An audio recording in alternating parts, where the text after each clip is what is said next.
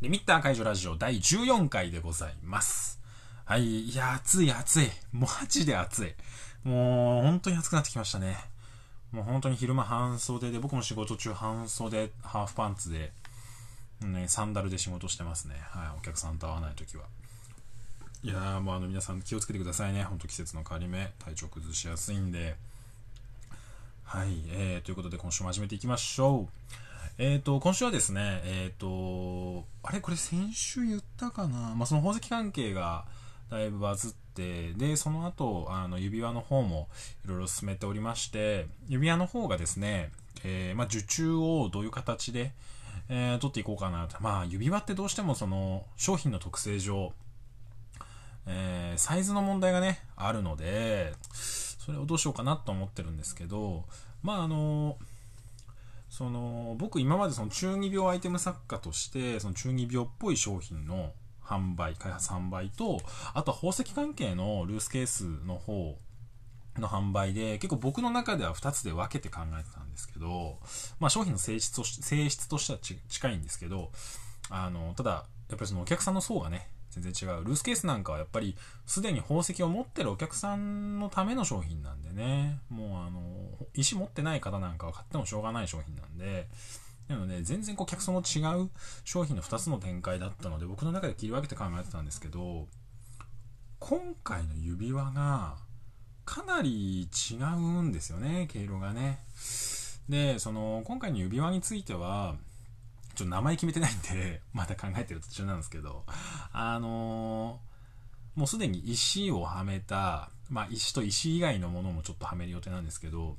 石とかがもうセットされて、ちゃんとした指輪の状態になってるものを、えー、受注で、えー、指のサイズに合わせてオーダーいただいて、えー、発送するっていう形でね、まあ、受注生産っていう形で、えお作りする予定です。でなんですけど、あのそれのが一つ。それはもう本当に、いわゆるその、石を持ってる方向けではない、中二病アイテム的なは、まあ、中二病アイテムって言っていいのかな。ちょっといくつかデザインの展開を考えてまして、まあ、一つは中二病アイテム系なんですけど、あとは普通にそのデザインがいいと思ってくれた方向けのね、石が入ってるルースストーン、あの切った石が入ってあるものを用意して販売させてもらいます。と、あとは、それとは別に、あのす、でに石を持ってらっしゃる。で、自分の持ってる石を、えー、取り付けたい、セットしたい、えー、石をセッティングしたいっていう方向けの、あの、ブランクタイプの石が入ってないタイプですね。組み立てキットの方も、後ほど用意します。ちょっとすぐにってわけじゃないんですけど、で、そちらの方もおそらくデザインアトリエかけらさんの方から販売していただくような形になると思いますんで、えー、その辺もちょっと、ぼちぼち考えてますんで、はい。あの、お待ちいただければと思います。はい。おそらくね、それはでも来月以降、えー、えー、と、そのブランクタイプの方はね、もう、多分、アメイジング商店街以降、多分7月中旬以降のお話になると思いますんで、はい。ちょっとそちらの方はね、えー、もう少し、えー、宝石関係、宝石好きな方、えー、コレクターの方は、えもう少々お待ちいただければと思います。はい。そんなところですね。はい。僕の、え最近の活動は。でも、あの、アメショーに向けて、えあとは石のか、あの、指輪の開発で、え毎日夜まで、えやっておりますんで、ええ頑張ってます。はい。で、今週もちょっとアニメとかの話を少ししようかなと思います。で、今週はね、あの、メカデザインの話をしようと思います。すみません、あの、女性の方はね、あの、宝石が好きな方とかは、今まで宝石の話とかしてたのにね、急にね、ロボットの話するなよと思うんですけど、まあ、ちょっと僕が好きなことなんでしょうがないですね。あの、ベイマックスの話をしようと思います、今週は。で、ベイマックス、ディズニーのベイマックス、まあ、メカデザインでベイマックスってなんだよって話なんですけど、あのね、ベイマックスって、まあ、すごく現代的で、最先端を行くメカデザインだなって僕すごく思うんですよ。で、これなんでかっていうとなんですけど、あの、テクノロジー、技術って、ガンダムの時代って、すごくその、時代背景的な意味で言って、まだそのスマートフォンとかはなかった。電話さえ普及し、電話が普及してて、携帯電話、携帯さえない時代ですよね、ガンダムの時代、1978年って。その時代って、えっ、とね、いわゆるその半導体の産業が全然普及してない時代のものって、真相と表層が一致してるんですよ。ものの。ものの、そのプロダクト、商品、工業製品の真相と表層が一致してるんです。これどういうことかっていうと、えー、世の中の物事、物事というか物の中で、えー、物の形そのものが、えー、機能として成立しているもの。例えばボール。でそうですよね。玉。あれって人間が持てるということに意味がある。でちゃんと飛ぶということに意味がある。で、受け止められるってことに意味がある。だから球体をしてるわけですよね。で、こう、ちゃんと柔らかいとかっていう機能あるんですけど、基本的に一番すごくシンプルなものってボールだと思います。あとは、私たちの生活で言うと、お箸とか、スプーンとか、それって真相と表層が一致してるんですよね。外形そのものが、えー、携帯が、携帯形が、えー、機能として成立してるもの。まあ、少し複雑になると、例えばでも機械時計とかね、機械式の時計なんかは、まあまだ、真相と表層ってまあそこそこ一致してると思います。うん。で、その、歯車が見えるものもありますしね。で、現代って、スマホって、真相と表層めちゃめちゃ乖離してると思うんですね、僕。だって、これって昭和の人から見たらスマホって本当にただの板ですからね。と思ったら画面が映って、電話はできて、音楽聴けて、ね、中に suica とか pasmo とか入れたら支払いできるし、クレジットカードだって入るから、お買い物、てかもう僕基本的に生活も全然、あの、ほとんどキャッシュレスなんですけど、現金ほとんど使わないんで、ね、生活のほとんどのことがこれで足りる。携帯、ね、タクシー呼ぼうと思ったら Uber で呼べるし、みたいな。ご飯頼もうと思っても UberEats でご飯食べれるし、みたいな。もう本当に何でもできるじゃないですか。これって、スマホって本当にね、真相と表層がね、乖離してるんですよ。一致してない。で、世の中のの商品っていうのはそうなってきてます。テレビなんかは液晶になって薄くなりましたよね。薄い薄い。ブラウン管ってすごく大きかったじゃないですか。ブラウン管ってすごく大きかったから、きっとあの中に何かがある、メカが入ってるっていうことが容易に想像できるんですけど、半導体が普及して液晶テレビが普及した結果、薄く薄く、えー、ベゼル、横幅、その、液晶のね、画面の外側はどんどんどんどんちっちゃくちっちゃく薄く薄くなって、どんどんどんどん板に近づいてる。もうデザインするとこもないし、ただの板なんですよね。でも、それって電波を、デジタルを拾って、えー映像を映すことができる装置なんですよね。そこに内部のメカを人間が想像したりする余地ってないんですよ、ほとんど。で、その真相、物事の表層と真相が一致しなくなってきてる。そのことによって、そのことが、要するにメカデザイン。これがその、いわゆるその、そういう時代の変化、え、物の変化が、えー、私たちが想像する未来のロボットというものの想像力に明らかに影響してる。で、ベイマックスはその最たるものだって僕は思うんですよね。ベイマックスって、もうマジで、あの、包み込まれるぐらい柔らかいし、あの、人を助けるロボットなんですね、もともと。まあ、最後戦うわけですけど、あの、ね、敵と戦ったりするんですけど、それも含めて、あの、中にはめちゃめちゃハイテクなメカが詰まってる。でもそれを覆い隠して包む柔らかい皮膚が外にある。そのことによって、ベイマックスっていうのはすごくスマホ前としてる。現代的なメカデザイン。未来のメカのデザインってこうなんだなっていうのが、すごくね、見て取れるなって当時すごく思った曲があるんですよ。もう何年前 ?5 年ぐらい前かな、ベイマックス。もっと前かな ?10 年ぐらい前。うん、でもその経つか。もう最近のメカデザインですらないですね、そう聞くとね。でもね、そうだと思います。でそこからね、そう、ロボットのデザインって、すごく難しくって、多分、そう。だから、僕らの思う未来っていうのがどこにあるのかっていうのは、すごく、その、メカのデザインの中にすごく影響されてると思うんですよ。だから、その、そういった意味で、小山茂人さんのデザインするメカっていうのは、もう最近のメカは、その、なんて言うんだろう、その、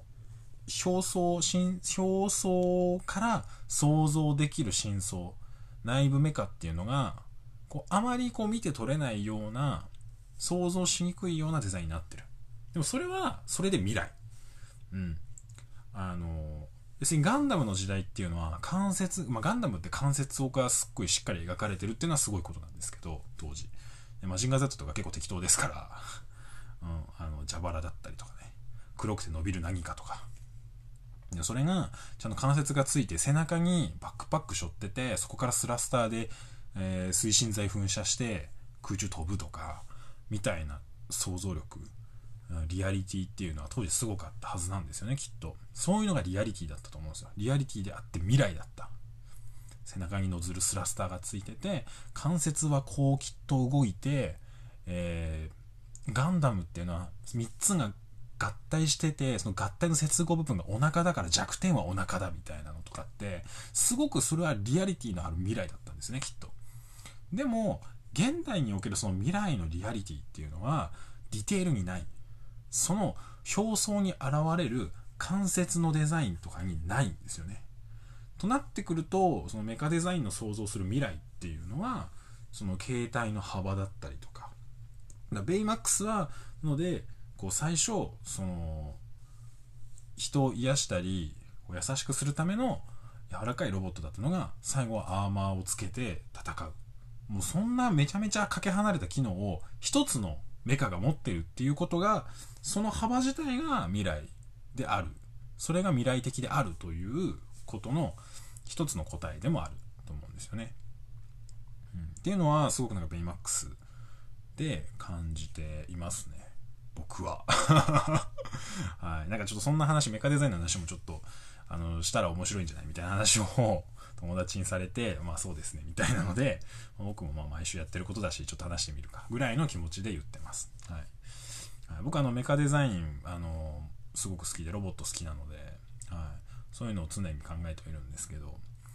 そうそういった意味でね、未来のメカデザインって今すごく、ロボットアニメって最近少ないじゃないですか。5年くらい、6年、7年くらい前一瞬ちょっと多かったんですけど、最近はもう少ないじゃないですか。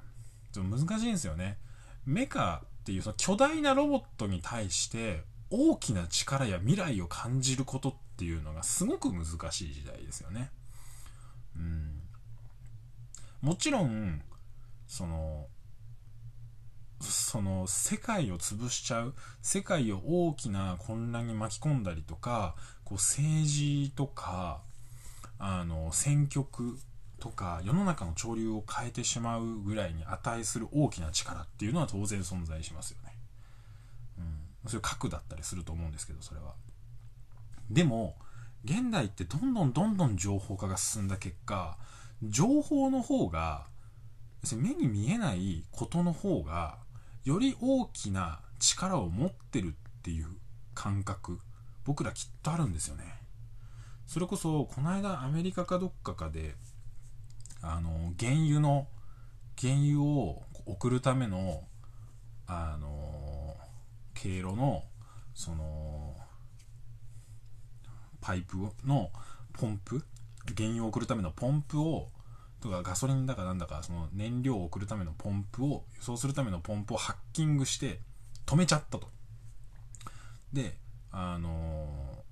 エネルギーが不足しちゃったみたいな。話はこの間あったと思うんですよ。あれどこだったっけ？ハッカーがそんなんやって。えー、っと、どこだったかな？えー、っと、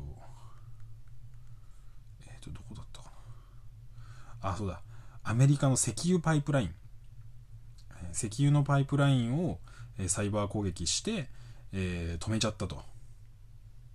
で、え、ガソリンが、えー、一時買えないみたいな。ガソリンスタンドにみんな行列が行くっていう。これって、そう、こういうことが起きる。インフラを、インフラが情報化された結果、ネットにつながれた結果、それをハッキングして止めてしまうと、人間の生活を、えー、奪うことができる。そういう時代に、大きなロボット、15メーターから20メーターくらい、まあ、最近公開してる先行のハサウェイとかもっと大きいですけど、まあ、その20メーター前後のロボットが世界を変えるくらい大きな力を持つ。そのことにリアリティを感じれるかどうかって、すごく難しい問題だと思うんですよね。うん、だからなんか最近のロボットアニメっていうのは比較的メタファーに近いみたいな感覚になってるっていうのはある気がしますよね。うん、だから、その、少年が、その、まだ未成熟な少年が、その、巨大ロボットっていうその大きな力にまたがってその大きな力を借りて、え、大人の社会に参画していくみたいな構図っていうのはすごくなんかこうリアリティをそこに持つことを難しくなってる時代だなっていうのはすごく感じますね。うん、そういった意味で僕は段ボール戦記なんかは逆にリアリティがあるなって思うんですよね。あの、段ボール戦記のリアリティは何が偉かったかっていうと、段ボール戦記もやっぱりその、男児向けの、小学生男児向けのアニメにこう多分に漏れず、やっぱりこうあれも、そのロボットで世界を救うんですよね。で、小さいロボットなんですね。もともとおもちゃ向けのロボットなんだけど、すごくあの力が強くて人間が怪我をしてしまうくらいすごく大きな力を持ってるそうそれをホビー遊びとして成立させるために強化段ボールっていうすごく強度の高い新素材でできた段ボールの中で戦わせる。そのことによって、えー、そのフィールドの中で遊ばせるから安全に遊べ遊ぶことができるっていうロボットトイを、えー、があって、逆にそれをじゃあ軍事転用しようって言われる人たちが現れて、っていう話なんですけど、で、その世界でその、なんか、永久機関とか、とかその、なんか世界の命運を握る大事な情報を、えー、それも情報ですよね。そういう情報を、えー、悪い奴らの手に渡さないために主人公たちが奮闘するみたいな話なんですけど、それって、今の時代にめちゃめちゃ即してるなと思うんですよね。大きいことよりも小さいことの方が、より現代において、こう、大きな役割を果たすことができる。うん、だからなんか、戦争の道具としてドローンが使われ始めるみたいなのと一緒で小さければ敵の施設に侵入して、えー、その小さいけれど人を殺せるくらいの力大きな力で、えー、戦況を変えられるみたいな身体性というか感覚というかそれでもってあのお話が成立するっていうのはすごく現代的でだから僕ダンボール戦記はすごく好きなんですよね。うんすごく好きで。多分日野多分日野さんはレベル5の日野さんは多分めちゃくちゃガンダム好きなんですけどあれ見てる限り。めちゃめちゃ好きなんだろうなとは思うんですけど。でもなんかあれがなんか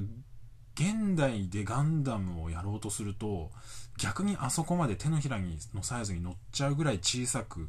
なるっていうのはなんかある意味必然だなっていう気が高度に情報化された社会の中においてああいう風な結果になるっていうのはすごくなんかこう理にかなってるなっていう気が僕はするんですよね。はい、うん、だからなんかその現代におけるメカデザインってすごく難しい、うん、気がしますね。そういったところではい、僕はなんか最近のメカ、まあ、最近って言ってもね、ダブル戦記ももう10年以上前だけどね。うん、だからまあなんかこう、そういう視点でこう、もうちょっとね、なんか皆さんもロボットアニメとか、メカのデザインとか見てみると面白いかもしれませんっていうなんかそれいつも今までと全然違う感じなんですけど、そんなことをちょ今週は話していきました。はい。なので皆さんのベイマックスもね、あのどうしてベイマックスというデザインが生まれたのかみたいなことも考えてみるとちょっと面白いかもしれません。はい。さすがディズニーだな。さすが小山茂人だなって。あそうディズニーの作品なんだけどあれねあの日本人のあの小山茂人さんという方がデザインしてるんで、はい。あのやっぱりその時代を読み解くのにすごくなんかこう大事なことなんだなって思うことはねありますね。そのところで、えー、今週はなんかね宝石の話と、えー、ベイマックスのメカデザインについてっていうめちゃめちゃ両極端な話をしちゃったんであれなんですけど、はい。まあ、あのまたまた来週も聞いてもらえればと思います。それでは、えー、中二病アイテム作家吉慶がお送りしました。それではまた来週。